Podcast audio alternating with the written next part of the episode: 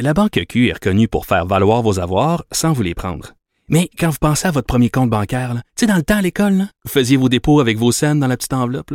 Hmm, C'était bien beau. Mais avec le temps, à ce compte-là vous a coûté des milliers de dollars en frais, puis vous ne faites pas une scène d'intérêt. Avec la Banque Q, vous obtenez des intérêts élevés et aucun frais sur vos services bancaires courants. Autrement dit, ça fait pas mal plus de scènes dans votre enveloppe, ça. Banque Q. Faites valoir vos avoirs. Visitez banqueq.ca pour en savoir plus. Félix Séguin pour la chronique Crime et Société. Félix, euh, il y a une histoire qui fait beaucoup réagir depuis euh, ce matin sur les médias sociaux et là, on a un dénouement. Oui, exactement. Parce que euh, c'est important de dire que tout ce qui se passe sur les réseaux sociaux maintenant devient extrêmement important lorsqu'il s'agit notamment de publications de vedettes.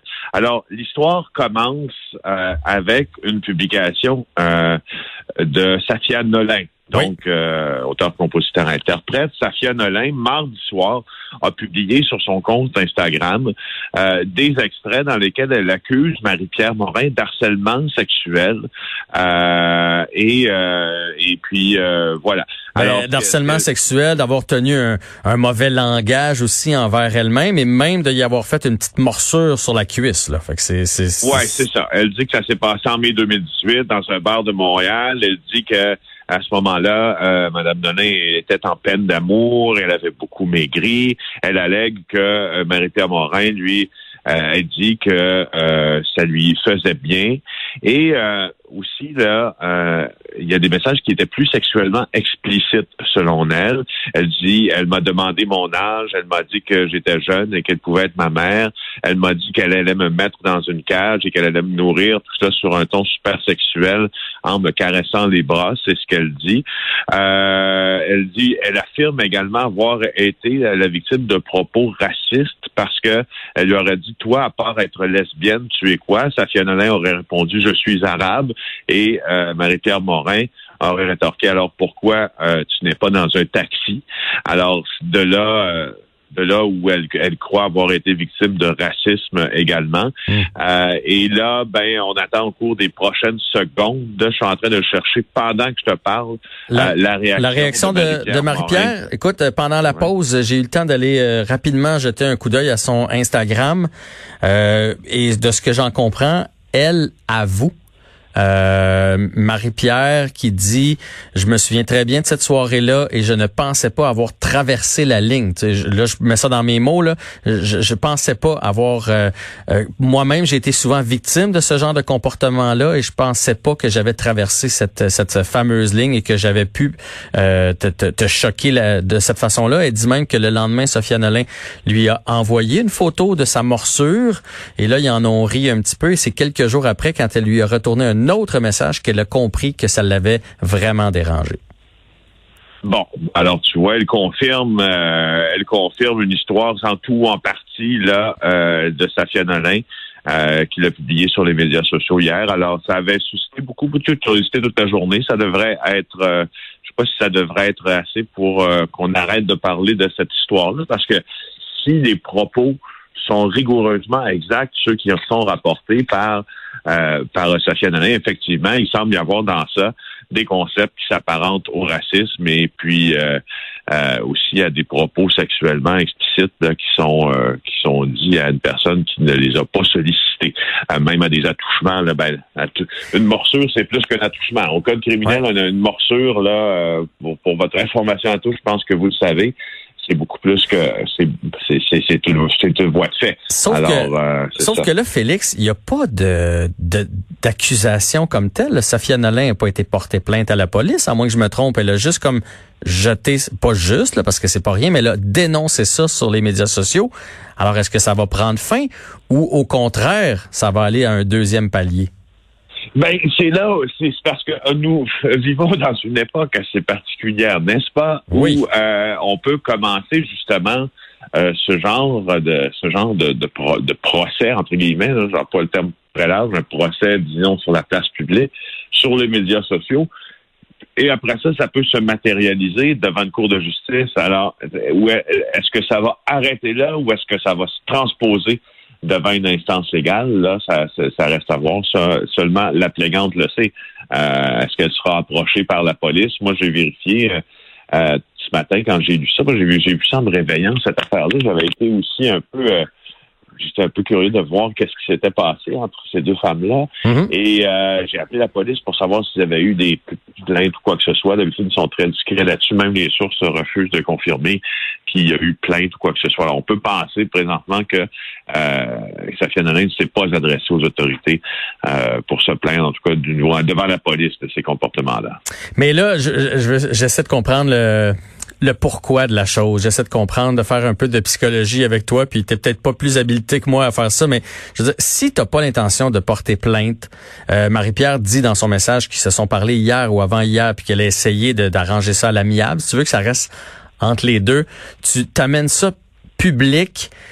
J'imagine que le soit que le but c'est seulement de sensibiliser, ce qui est déjà ce qui est déjà énorme, ou ou le but c'est d'amener ça plus loin. Si tu, si tu jettes cette pierre-là dans l'océan, tu sais bien qu'il va y avoir des, c'est comme quand on lance un caillou, là, il y a, des vagues qui vont se créer, c'est sûr et certain. Puis Marie-Pierre Morin pourrait payer les frais de ça. Là, puis je, la, je, suis pas en train de dire que si elle l'a fait, elle l'a fait, puis elle subira des, des conséquences. Mais ça, ça peut pas juste être lancé comme ça un matin puis que ça meurt le soir même. Ça se peut presque pas. Ben, c'est absolument raison. C'est difficile de penser que ça s'arrêtera là, d'autant plus que ce, que je comprends, c'est qu'il y avait comme une euh, il y avait comme une piste d'atterrissage là qui avait été balisée par euh, par Safia Nolin pour essayer de régler cette affaire-là avec euh, Marie-Pierre Morin, mais la question est plus large que celle-là.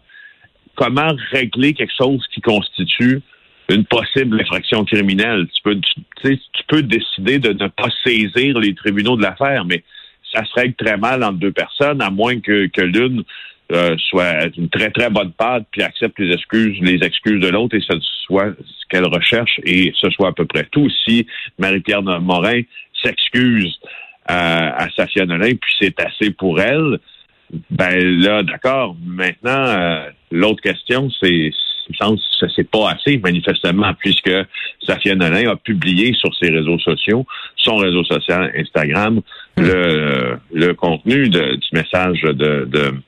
Alors, tu sais, je, je, je, suis un peu... Euh, mon cœur balance, bref. Ah oui, moi aussi, puis ça, ça nous jette un peu à terre. Puis c'est jamais, euh, c'est jamais agréable de que, ce soit des gens pas connus ou connus. Ce genre de comportement-là est regrettable. Et quand c'est public, c'est encore plus regrettable parce que peu importe comment ça va finir, ça va avoir fait du, du tort à tout le monde. Ouais. Mais Jean-François, euh, la, la, la, spécialiste Michel Blanc là, des médias sociaux, là, qui mm-hmm. elle-même dans pas à ses premières controverses, euh, affirme que ce que le procédé qui a été utilisé par Safia Nolin pour, euh, pour remettre ça devant le nez, si tu veux, euh, de Marie-Pierre Morin, s'appelle la culture du call-out. Donc, il n'y a, a, pas de définition, en tout cas, à l'absence de traduction française. Là une forme, et là, je, je, vais avec un article que publie Michel Blanc. elle donne le lien vers un article qui euh, dit que cette, cette forme de, de tactique désigne une dénonciation publique dans laquelle les gens identifient les infractions commises par des membres de leur communauté et les dénoncent publiquement, ce qui les humilie ou les punit ces partisans viseraient à tenir les individus et les groupes responsables de leurs actions en attirant l'attention sur les comportements qui sont perçus par les premiers comme problématique généralement sur les réseaux sociaux. Alors, il y, a un nom pour ça, il semble, dans la culture populaire. Ça, ça, s'appellerait le call-out. Euh, et c'est ce qui semble avoir été utilisé euh, par, par Safia Nolin. Ben, on va suivre ça dans les prochains jours. C'est sûr et certain que ça va continuer de faire jaser et euh, en espérant que ça fera, ben, en espérant, s'il y a d'autres cas qui sortent, là, mais en espérant qu'il n'y ait pas d'autres cas qui, euh, qui vont sortir par rapport à cette histoire-là, par rapport à Marie-Pierre et par rapport à Sophia Nolin. Euh, je voulais absolument t'entendre. Euh, on va sauter tout de suite euh, parce que tantôt euh, j'ai reçu le, chef de police de la SPVM qui nous a bien expliqué sa nouvelle politique. Fait allons-y à la place sur le terrain de Radio Canada qui a été vendu, qui a été vendu. Attends un petit peu, je retrouve mes notes à 42 millions de dollars et par la suite. Le quart de ce terrain-là, parce qu'on l'a subdivisé, a été vendu à 114 millions de dollars. Fait que il euh, y a quelqu'un quelque part qui a soit bien calculé ou qui a mal calculé. Ben, en tout cas, il y a quelqu'un qui a bien calculé, puis il y a quelqu'un qui aurait pu vendre plus cher, peut-être. Radio-Canada affirme qu'elle a vendu ses terrains au juste prix euh, parce qu'en 2017, euh, comme tu l'as dit, là, pour 42 millions, elle a vendu à l'entrepreneur immobilier Vincent Chiara, un des plus gros joueurs de l'immobilier à Montréal et au Québec. Il avait remporté l'appel d'offres en 2016 pour acheter le quadrilatère où se trouve, pour ceux qui ne sont euh, jamais venus à Montréal, là, il y a une grosse, grosse tour brune à Montréal, près du pont Jacques-Cartier. Ça, c'est Radio-Canada. Hum. Euh, c'est une vieille édifice et là, ils en ont construit un nouveau. En fait, ils n'en ont pas construit un nouveau, mais ils ont mandaté quelqu'un pour leur construire un nouvel édifice pour héberger leur nouveau bureau qu'ils allaient louer. Et euh, et voilà, donc euh, on a vendu une partie du terrain qui deviendront des condos, des habitations à loyer modique, si toutefois le, plan de développement le permet, mais que ça coûte très cher. Et euh, Vincent Cara s'est porté acquéreur d'une partie de tout ça. Il a subdivisé ça et tu imagines, il a revendu juste une partie des stationnements qu'il avait acheté, 114 millions. Euh, c'est du euh, plus que 100% de profit. Alors, c'est énorme. Quand il a été questionné par mon collègue Hugo Jonca du bureau d'enquête, Vincent Cara a dit à Hugo, tu as des bonnes sources en voulant dire tu as raison. Mais euh, mais lui, bon, il affirme que euh, il affirme que euh, la qualité du plan que les autres avaient pour développer le coin a contribué à avoir un bon prix, notamment pour les terrains, mais il dit il y a, une question de marché aussi. Bref, il y a une question de chance. Euh, il y a une question de chance dans tout ça. Mm-hmm. Alors, euh, moi, j'aimerais beaucoup avoir sa chance. Il faut oui, parce que là, c'est c'est juste le quart du terrain. Imagine, là, si on continue d'en vendre d'autres parcelles, il va faire de l'argent en titi. Écoute, moi, juste, juste, juste m'acheter euh, une maison, euh, Jean-François, puis pouvoir la vendre deux ans après le double de ce que je l'ai payé. Je considérerais déjà que je suis très, très chanceux euh, et que le marché immobilier est très, très bon pour moi. Alors, bon, Radio-Canada réagit aussi en disant que tout était fait dans les règles de l'art. Les transactions sur le terrain de Radio-Canada ont fait beaucoup, beaucoup couler d'encre au cours des dernières années et c'est pas prêt de se terminer. Non, c'est rien, c'est rien pour aider. Mais un grand merci encore une fois aujourd'hui. Tu es arrivé juste au bon moment. Marie-Pierre venait tout juste de publier son, son message. Ça nous a permis d'en discuter et d'informer la population. Puis le suivi demain ensemble, Félix. Plaisir. Merci beaucoup. Bonne journée à toi.